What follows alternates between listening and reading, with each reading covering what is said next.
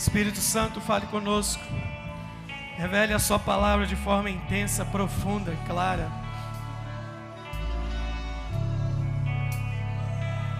Fale conosco aqui. Fale conosco aqui nesta noite. Queremos nos apaixonar a Ti, Jesus. Amar a Ti mais e mais. Amar a Ti mais e mais. Te louvamos. Te amamos, te bendizemos. Amém. Amém. Pode sentar no seu lugar.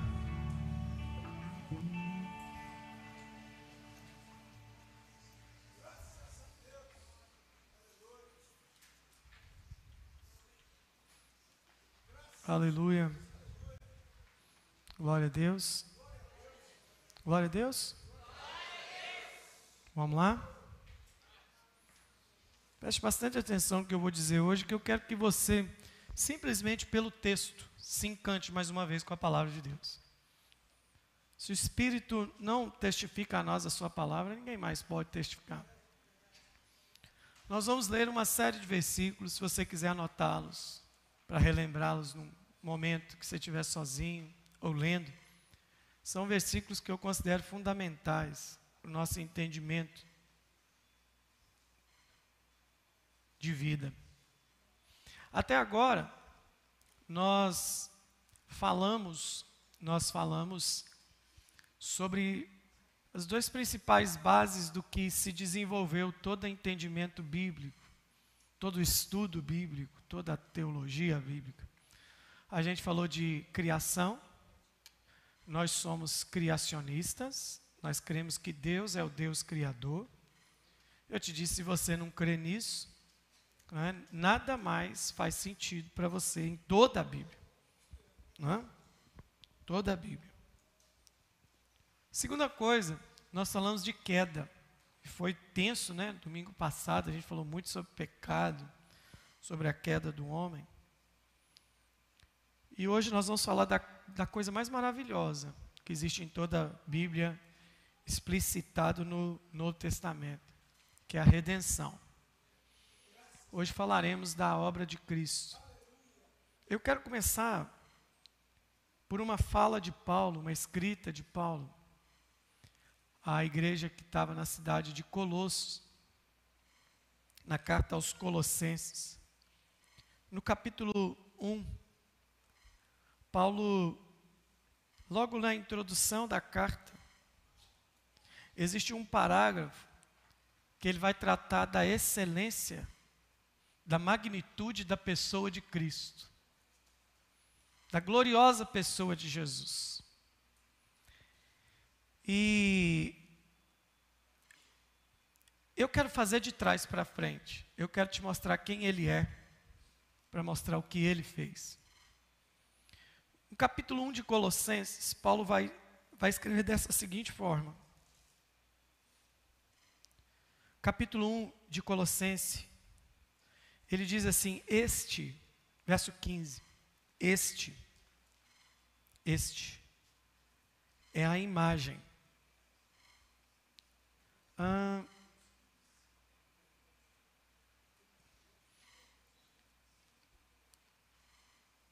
este é a imagem do Deus invisível. Este quem? Jesus. O primogênito de toda a criação pois nele foram criadas todas as coisas nos céus e sobre a terra, as visíveis e as invisíveis, sejam tronos, sejam soberanias, quer principados, quer potestade, tudo foi criado por meio dele e para ele. Ele é antes de todas as coisas, e nele tudo subsiste. Ele é a cabeça do corpo da igreja. Ele é o princípio, ele é o primogênito dentre os mortos, para em todas as coisas ter a primazia. Porque aprove a Deus que nele residisse toda a plenitude. E havendo Deus, e, a, e o que, havendo feito a paz pelo sangue da sua cruz, por meio dele reconciliasse consigo mesmo todas as coisas, quer sobre a terra, quer nos céus. Então Paulo está dizendo que Cristo, ele é a primazia, ele é antes de tudo, e ele reconciliou todas as coisas. Ele reconciliou consigo mesmo todas as coisas. Essa é a obra, esse é o Cristo. Esse é o Cristo. Esse Cristo glorioso, esse Cristo magnífico, esse Cristo majestoso. Mas esse Cristo majestoso, no versículo 13, Paulo vai dizer assim: Ele nos libertou do império das trevas e nos transportou para o reino do Filho do seu amor. Ele quem? Deus. Agora, Deus nos transportou para o reino do Filho do seu amor. E o que, que acontece nesse reino de amor em que nós somos transportados? No qual temos a redenção e a remissão dos pecados. Aleluia. A obra de Cristo, ela se inicia com redenção e com remissão de pecados. Para você entender a redenção, você vai no caminho se deparar com quatro palavras bíblicas. Nós vamos lê-las aqui. E, e, assim, sabe, gente? Não precisamos muito aqui ter uma explanação profunda sobre isso, porque o próprio texto ele é autoexplicável. Quando Deus olha e vê o homem caído, o homem que se perde totalmente, ele precisa trazer esse homem para si novamente. Lembra do que eu disse? Que a pergunta de Deus, onde você está, não é alguém que perdeu de vista o homem geograficamente, é onde você está. É o exemplo que eu dei lá no começo do violão, desconectou, acabou a essência. E agora Deus quer trazer de novo. E como é que é o caminho para trazer de volta? O caminho para trazer de volta, Deus precisa redimir o homem, para que ele volte a fazer parte da essência de Deus. Só através da redenção. E aí, eu quero que você entenda algumas coisas comigo aqui hoje. Ele nos redimiu. Diga, Ele me redimiu. Olha que coisa ah, poderosa. Redenção foi uma palavra que, quando traduzida, as cartas do Novo Testamento foram realmente escritas em grego mesmo. E a palavra que Paulo usa para falar a comunidade de Colosso, que é uma comunidade que fala grego, a palavra chamada apolutroses, quando ele fala assim, ele, nele temos redenção, apolutroses. O que, que é redenção? Redenção, objetivamente, é libertação. Ele começa dizendo assim, ó, ele nos libertou, né? Só que o libertou é romai, é soltou, tirou as cadeias. Só que redenção traz a ideia de libertou. Agora, não é uma libertação que eu te vejo preso. Eu te vejo preso e vou lá, entro de noite, vejo os guardas dormindo, abro a cadeia, desço pelo telhado, pego você e tiro daquele esconderijo. Não é isso. Apolo Trozes fala de redenção seguinte: você está preso. Você está preso. Você está trancado. A sua condenação já foi definida. Pois todos pecaram e destituídos estão da glória de Deus. Essa era a sentença. Esse era o caso. Aí chega alguém, o que é apolutrose? O que é redenção? É alguém que chega na cadeia para o dono do seu cárcere, para aquele que está te encarcerando. E ele chega e fala assim: por que, que ele está preso? Porque ele deve. O que que ele deve? Ele deve tanto. Ele não pode ser solto enquanto a dívida não for paga. Onde está a dívida? A dívida está aqui. Esta é a promissória que me deve. Então eu vim para pagar a conta. Eu pago a conta, me dá a promissória, eu pago o preço, rasga a conta. Ele não te deve mais nada. Ele não te deve mais nada agora, não te deve depois e não te deve mais nunca, porque o que eu estou pagando é intertemporal, é para agora e para depois e para passado. Você entendeu o que é redenção? Você entende o que, que Jesus fez? Jesus não fez uma obra pela metade. Jesus não fez uma obra, uma obra incompleta. Ele falou na cruz do Calvário: Tetelestai, está consumado. Tetelestai é um carimbo de pago, está pago.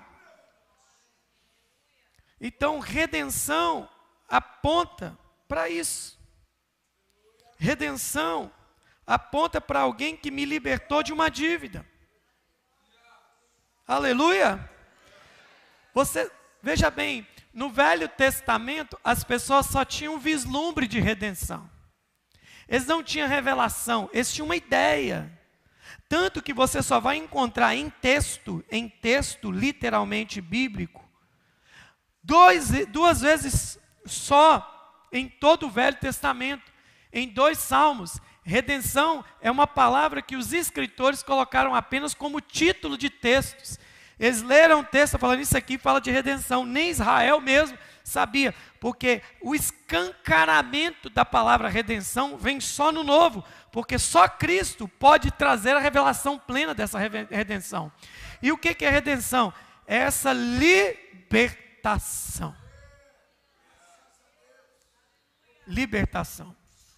Tudo começa na redenção. O que, que essa redenção faz? É o preço que foi pago. Aleluia. Glória a Deus. Quem está entendendo? Que bom que você está entendendo. Então diga comigo nele. Eu fui redimido. Diga, está pago. Pode falar mais alto? Fala mais alto. Eu sou devedor de Cristo. Sou devedor de mais nada nesse mundo. De ninguém. Só de Cristo. Agora preste atenção nisso. Vamos ver como é que começou essa bagunça. Essa bagunça que está aqui no texto bíblico. Onde entrou o pecado? Por que, que precisa vir redenção? Porque o Adão fez uma dívida. E a dívida que o Adão fez é igual os juros de banco, é juros sobre juros, cada dia ela aumenta mais, a cada geração ela aumenta mais. Adão foi o primeiro Cristo, Jesus é o segundo Adão, o que não falhou, o intercessor, o advogado, o amigo fiel, o Emanuel, o Alfa e Ômega, princípio e fim, que tem a chave de Davi, o leão da tribo de Judá, o poderoso das nações, o desejado de todas as nações. Ele veio, mas aí veja bem, olha como é que as coisas começam. Abre aí para mim, em Romanos capítulo 5, verso 12. Aleluia. Vamos ver como é que veio essa redenção. Romanos 5, verso 12. Portanto, assim, como por um só homem entrou o pecado no mundo, pelo pecado a morte, assim também a morte passou a todos os homens, porque todos pecaram. O pecado é um vírus que contaminou toda a humanidade. Porque até o regime da lei havia pecado no mundo, mas o pecado não é levado em conta quando não há lei. Entretanto, verso 14, reinou a morte desde Adão até Moisés mesmo sobre aqueles que não pecaram a semelhança da transgressão de Adão, o qual perfigurava aquele que havia de vir. Todavia não é, todavia, não é assim o dom gratuito como a ofensa. Agora que coisa deliciosa. Porque se, pela ofensa de um só, morreram muitos, muito mais. A graça de Deus e o dom pela graça de um só homem, Jesus Cristo, foram abundantes sobre muitos. O dom não é, entretanto, não é como em caso que, que somente um pecou, porque o julgamento derivou de uma só ofensa, a de Adão, para a condenação, mas a graça, ela é muito maior do que o pecado, ela transcorre de muitas ofensas. Aí vem a segunda palavrinha que vai gerar a redenção: justificação. Justificação. Então a primeira redenção, diga pagamento. Diga libertação. Não tem dívida. Agora Paulo está dizendo assim. Paulo vai dizer o quê? A graça transcorre de muitas ofensas para a justificação. O que, que é justificação? É aquilo que está julgado um dia um irmão chegou para mim, e eu admiro muito esse irmão. E ele falou assim: Pastor, eu tenho uma dúvida na Bíblia. Eu falei assim: Você é maravilhoso, você só tem uma. Eu tenho um monte. Mas ele falou: Não, pastor, tem uma coisa que eu leio e não consigo entender. Eu falei: Pode falar, vamos tentar encontrar o entendimento. Ele falou assim: Pastor, a Bíblia não diz que a oração do justo pode muito em seus efeitos? Eu falei: É. Isso mesmo. Mas a mesma Bíblia diz que Deus, olhando do céu para a terra, não viu o justo sequer.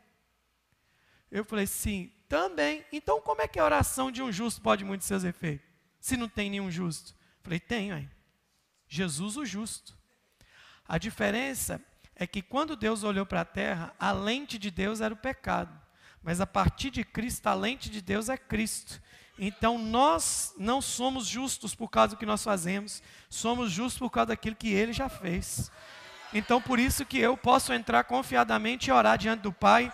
Ele não está vendo você orando, ele está vendo o filho que é justo orando, então ele responde o filho através de você. Mas isso só é alcançado mediante fé. Porque tem gente que fala assim, agora Deus vai me ouvir. Por quê? Eu estou 21 dias de jejum, estou santo. Hã? Eu estou aqui, ó, pingando azeite, ó, estou subindo o monte, descendo o monte, estou indo na igreja meio-dia, seis horas, três horas, sete horas, dez horas. Ah, meu filho, ai de Deus se ele não me ouvir. E eu estou para te dizer uma coisa. Jesus falou assim: olha, eu quero mostrar para vocês o exemplo de duas orações. Uma é o fariseu. O fariseu falou assim, chegou, orou publicamente, falou, oh, Deus, não, ouve, não leve em conta esse publicano que está chegando aí não, porque ele tem problema, ele tem pecado, o bom sou eu, o justo sou eu, e o publicano está lá, tadinho, Senhor, eu não sou digno nem de levantar minha mão, tem misericórdia de mim. E aí Jesus falou assim: a oração ouvida é do publicano, não é do fariseu. Por quê? Porque que alguém todo torto é ouvido e alguém aparentemente certo não é ouvido? Porque só quem entendeu a justiça de Deus é que vai ser ouvido. Não é pelo seu mérito. Você não é capaz nem de salvar-se a si mesmo. Irmão. Não é capaz de nada. Depois que o homem, depois que o homem caiu, se não é a graça e a, e, e a graça que provém do Espírito de Deus para te dar o estalo aí dentro da vida de Jesus, você não estaria aqui. Vamos continuar o texto? Agora, olha que coisa maravilhosa. Versículo, ele fala assim: aconteceu a justificação. O que, que é justificação? Quem já entrou na justiça sabe o um negócio aqui que quando o martelo é batido pelo juiz, a sentença transitou em julgado. Só que o Brasil é uma vergonha, o sistema judiciário, vocês sabem disso. Até para o leigo é uma vergonha. Você tem N instâncias, três instâncias para recorrer. Não é à toa que tem um monte de bandidos solto por aí. É, é, minha crítica como quem estudou o sistema jurídico. É, analisando, ele é cheio de falhas, ele é cheio de buracos. Mas quando chega lá na última instância, que o último, o último tribunal dá a sentença sobre aquele caso, não cabe mais recurso. Não tem jeito. Você pode entrar com que recurso for, não bate. Não volta, não vai, não avança. Então, quando Paulo fala que Cristo nos justificou, é a mesma linguagem. Cristo levou o nosso pecado para a última instância e não tem mais recurso, já foi julgado e nós somos perdoados. Agora, tem gente que crê nisso, tem gente que não crê. O que, que você pode me falar de quem crê e de quem não crê? É de quem vive uma vida justificada.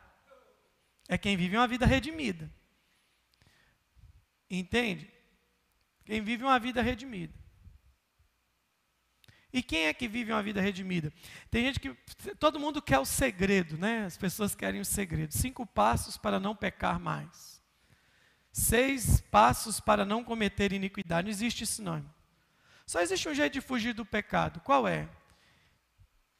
Aquele a quem muito foi perdoado, muito amor. Você tem que entender o nível de justificação que te alcançou. Quando você entende o nível de justificação que te alcançou, você não faz mais certas coisas por vergonha, constrangimento. Eu amo tanto aquele que me amou que eu não tenho coragem de fazer o que aborrece a ele. Aí é santidade, aí você entendeu o que é santidade. Santidade é, eu não vou fazer isso porque o Fagner vai pensar mal de mim. A Eliane vai ver o que eu estou fazendo, não vai ficar legal. Quem é religioso, ele vive de aparência para poder agradar todo mundo que está vendo. Mas quem foi redimido, ele fala assim: eu não posso fazer isso, porque eu vou chatear aquele que primeiro me amou. Essa é a questão da santidade. Mas ele está dizendo assim: que pela ofensa de um pecado entrou no mundo, mas nós somos justificados pela graça. Verso 17. Se pela ofensa de um e por meio de um só reinou a morte, muito mais os que receberam a abundância da graça e o dom da justiça reinarão em vida por meio de um só, a saber, Jesus Cristo. Porque, pois assim como por uma ofensa só veio juízo sobre todos para condenação, assim também por um só ato de justiça veio a graça sobre todos os homens. Para de novo o quê? A justificação. Já está julgado, já não tem mais recursos. Satanás não pode mais chegar diante de Deus com uma promissória, porque ela já está paga. Aí tem uns jumentos que vem falar comigo que a, a expiação ela é limitada. Aqui está dizendo, pelo menos nessa Bíblia, eu não sei se isso aqui é Bíblia ou o que, que eles lêem, não é. A graça veio sobre todos os homens. Sobre todos os homens. Então, diga comigo: a redenção é o pagamento, a justificação, a culpa já foi julgada. Não tem culpa. Eu tenho culpa. É exatamente a justificação começa quando você reconhece que é culpado. Quem aqui é culpado? Eu sou. Eu sou culpado de tudo e um pouco mais. Amém? Agora, qual que é o processo que se dá a redenção e a justificação? Agora você precisa entender você precisa entender a terceira palavrinha então, são quatro que eu pedi para pôr aqui. Deixa eu ver se elas estão aqui atrás. Está aí? Está aí? Colocou lá, Gabriel? O que está aqui atrás de mim? O que mais? Agora nós vamos para ela. Diga comigo, a redenção manifesta três coisas: justificação através da expiação que, que é expiação? Essa palavra aparece 80 vezes em toda a Bíblia. Ela nasce no Novo no Velho Testamento por causa do ritual da expiação. Olha que coisa poderosa. Veja bem. Em Êxodo 29, 36, vai aparecer assim: 29, Êxodo 29, verso 36. Também cada dia prepararás um novilho como oferta pelo pecado, para as expiações. E purificarás o altar fazendo expiação por ele, mediante a oferta do pelo pecado. Deus estabelece um ritual de expiação. A palavra expiação no Novo no Velho Testamento é uma palavra kafar ou kafar, que significa é, aí é bonito demais. Vou tirar esse negócio daqui. Isso aqui é até bonito, que é vermelho. Olha que negócio grande, bonito. Vou pegar esse negócio aqui. Ai, Jesus. Tem misericórdia de mim. Quem está vendo esse negócio aqui? Todo mundo está vendo? Eu vou tirar as lâmpadazinhas, porque elas estão bambeando aqui. Me ajuda aqui, Wagner.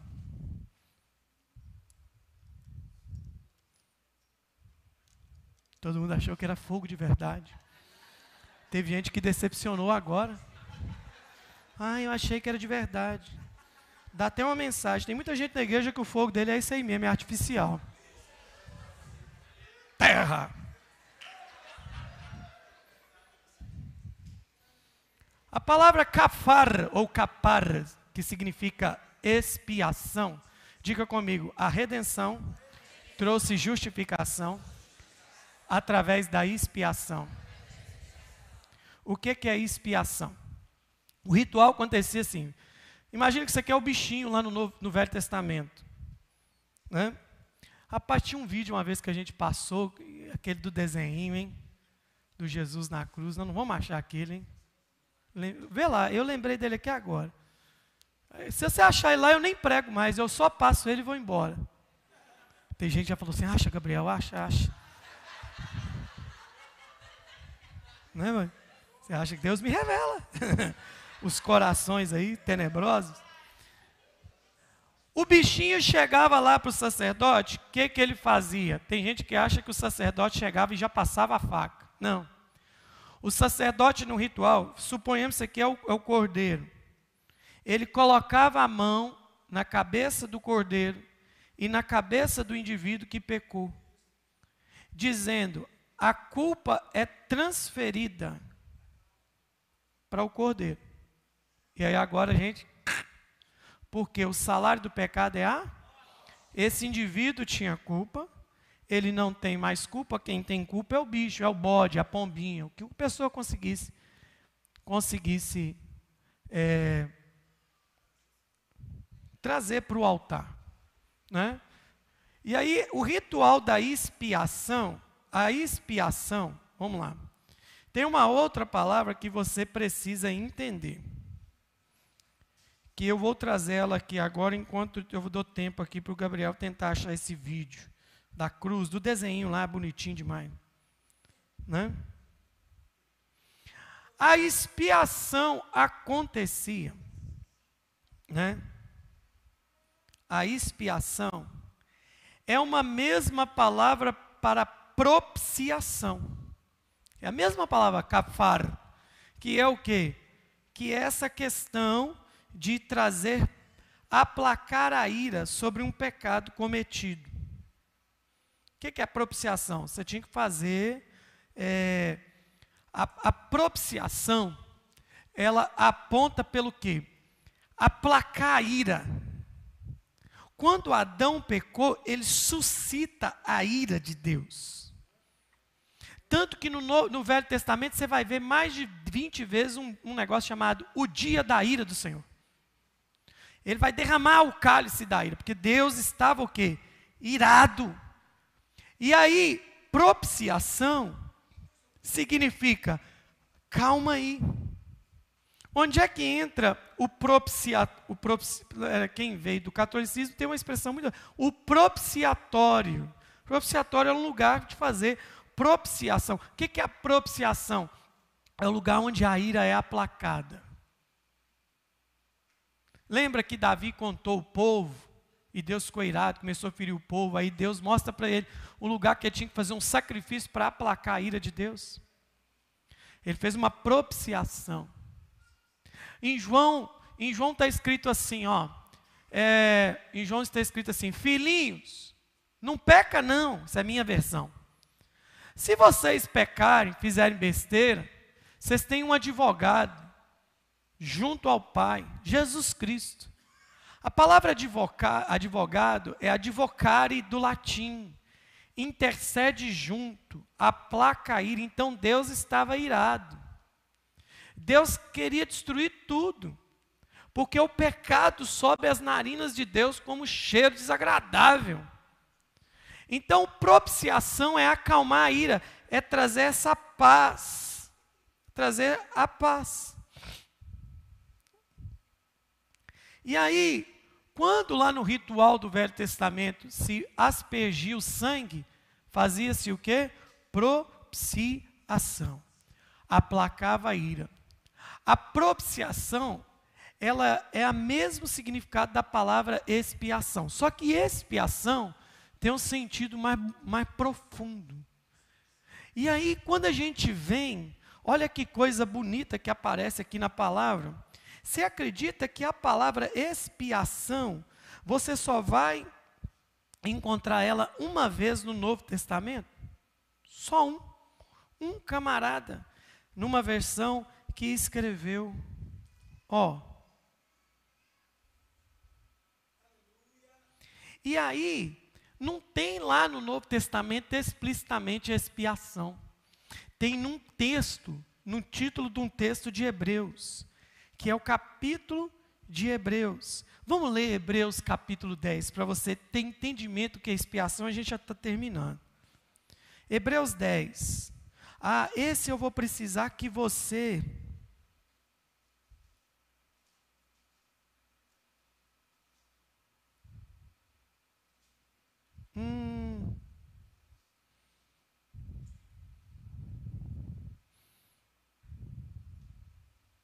Capítulo 10.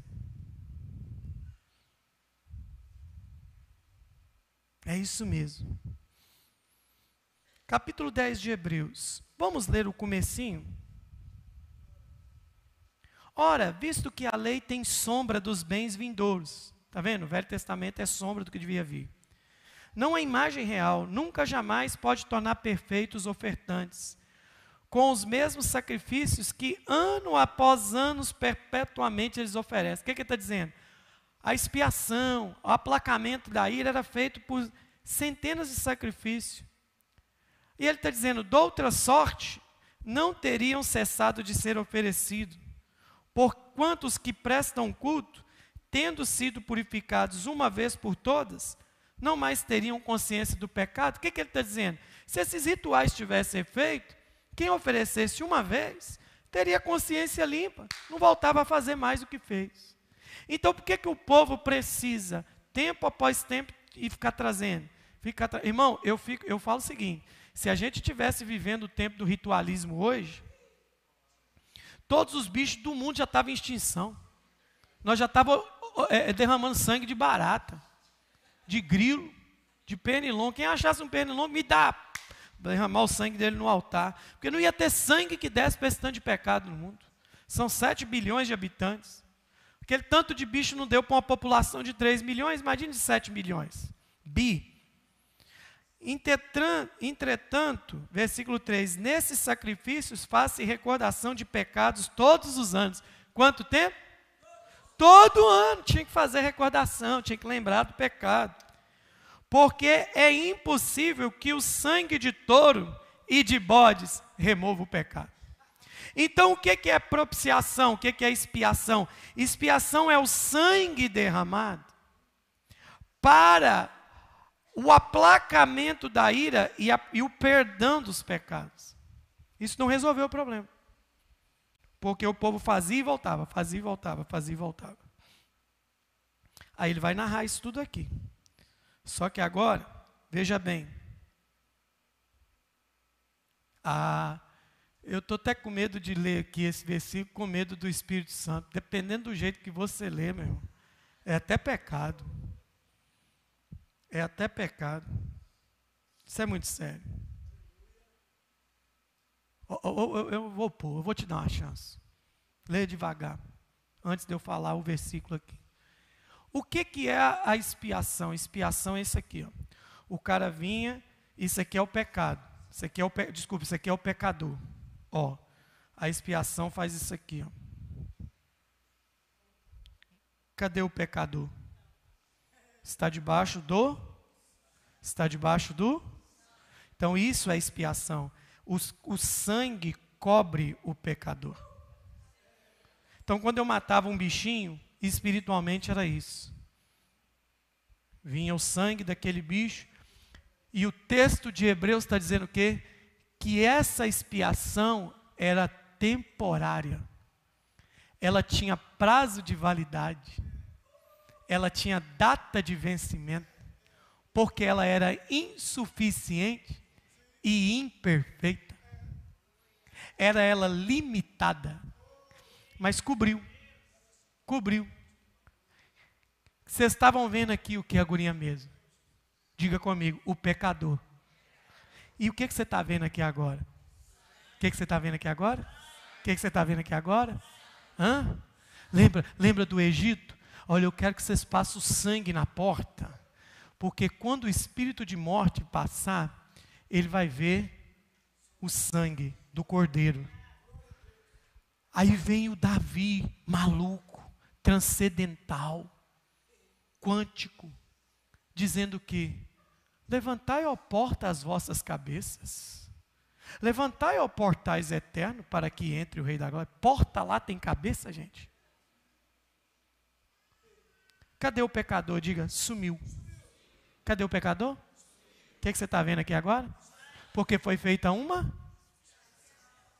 E por causa da expiação vem o que? A redenção. Que, que é redenção? a dívida está paga. Tetelestai. Vou deixar isso aqui, você olhar isso aqui agora. Hã? Deus estava olhando isso aqui, pecador, vai sofrer a minha ira, estou indo para te fulminar, estou indo para acabar com você, mas de repente vinha o sangue. Opa, não posso. Não posso porque tem um sangue no caminho. Não posso ir contra mim mesmo, que eu disse que toda vez que eu ver o sangue do cordeiro sobre o pecador, eu não posso matá-lo. Deixa o sangue aqui. Só que, só que esse sangue era transitório. Ó, ó, passava um tempo, o povo voltava a pecar, o pecador aparecia de novo. O povo voltava a pecar, o pecador aparecia de novo. Até que eu vou deixar você ler, porque eu vou encenar enquanto você lê. Tá bom? Ó, o versículo 12 eu deixo você ler. E pelo amor de Deus, pelo menos finja de crente nesse momento. Versículo 12.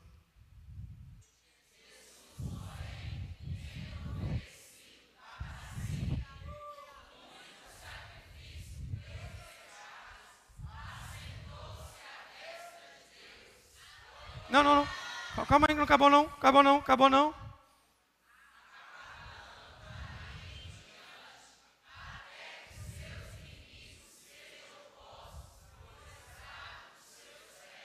Vai. Quantas ofertas? Quantas ofertas? O que, que ele fez? Por quanto tempo? Por quanto tempo? Quantos estão sendo? Jesus ofereceu quanto sacrifício? De uma vez?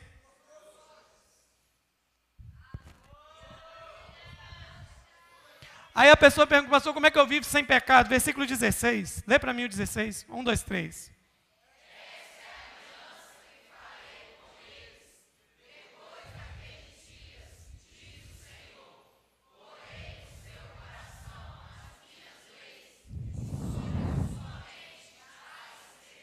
Dezessete.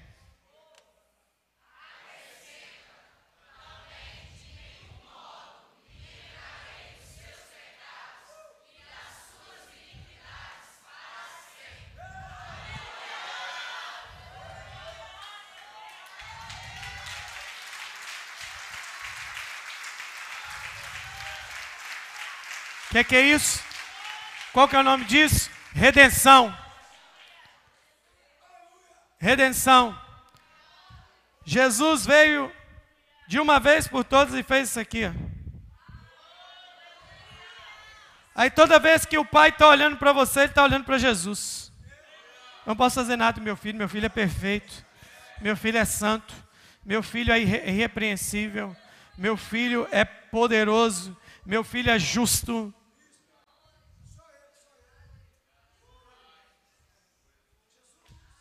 Por todos os ângulos onde eu vejo o pecador, eu vejo meu filho. O meu filho cobriu vocês. O sangue do meu filho cobriu vocês. Porque aquele Adão que caiu no Éden, eu agora enviei meu filho para ser o último Adão, para cobrir os pecados de todo mundo. Porque éramos pecadores. Somos pecadores. Mas é o sangue que nos justifica. É o sangue que nos redime. Redenção é estar pago. Agora, qual que é a jogada do diabo? Ficar metendo espírito de acusação na sua cabeça. Fazendo você pensar que não é o que, o que foi criado para ser. Fazendo você achar que tem que viver uma vida porque tem umas minhocas na sua cabeça e você quer voltar ou voltar ao quê? A velha natureza de novo. Está perdoado. Mas tem coisa que eu lembro, pastor. Vai lembrar o resto da vida. Vai lembrar para entender o, o, tamanho do perdão que você recebeu. O Senhor apaga o perdão, não coloca é, amnésia em você, não. Perdão de pecado nem amnésia, não. É até bom que você lembre para você saber do buraco que Deus te tirou saber as atrocidades que você fez. Ah, mas eu tenho tanto medo de voltar a fazer. Ele é a propiciação eterna pelos meus pecados. É pela obra de Cristo que eu me achego ao Santo dos Santos. Essa é a obra da redenção da cruz. Isso aqui é expiação. Expiar é tirar a culpa de todos. Se teve perdão para você, tem para todo mundo. Jesus te redimiu para uma nova vida. Eu não tenho que ficar vivendo a velha vida. Se ele, te, se ele me redimiu. Aleluia. A remissão veio. Cristo é a propiciação pelos meus pecados. Ah, Jesus, obrigado. Obrigado. Põe a sua mão no seu coração. Por um minuto agradeça pela redenção. Derei para cantirei malabachu. E palabachura.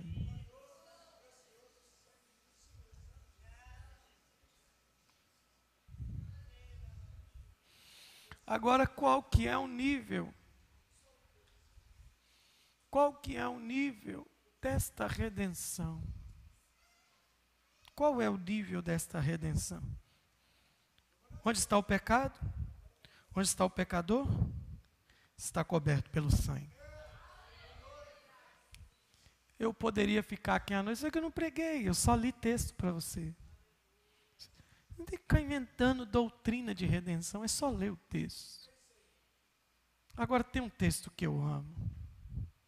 Tem um texto maravilhoso. Se for possível, eu gostaria de lê-lo com vocês em duas versões bíblicas. Hum, Jesus. Ah, Jesus. Ah, Jesus.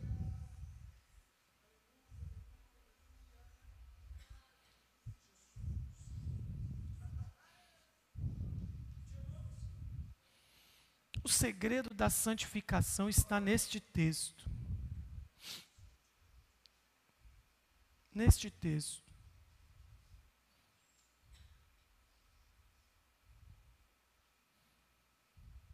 Depois você dá uma lida em Hebreus 9. Eu vou ler só um trecho.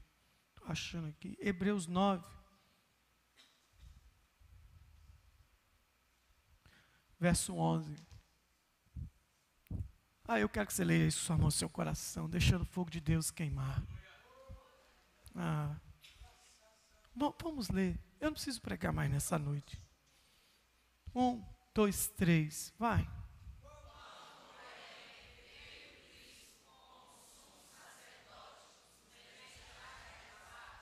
Para. Cristo veio, verbo passado. Dos bens o quê? Diga, já aconteceu. Diga, já aconteceu. Vamos lá. Um, dois, três. Mediante.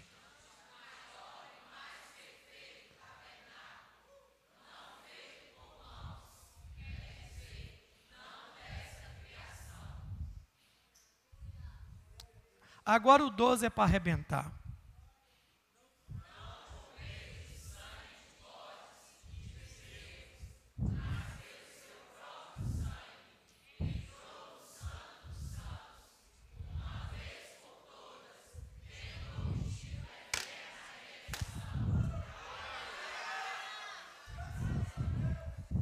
Você não leu direito, não. Tendo obtido o quê? A redenção dele é temporária? A redenção dele é, é, é passageira? Qual que é o nível da redenção dele? Então, redenção é pagamento de dívida. O pagamento de dívida é o quê? Já foi. Versículo 13.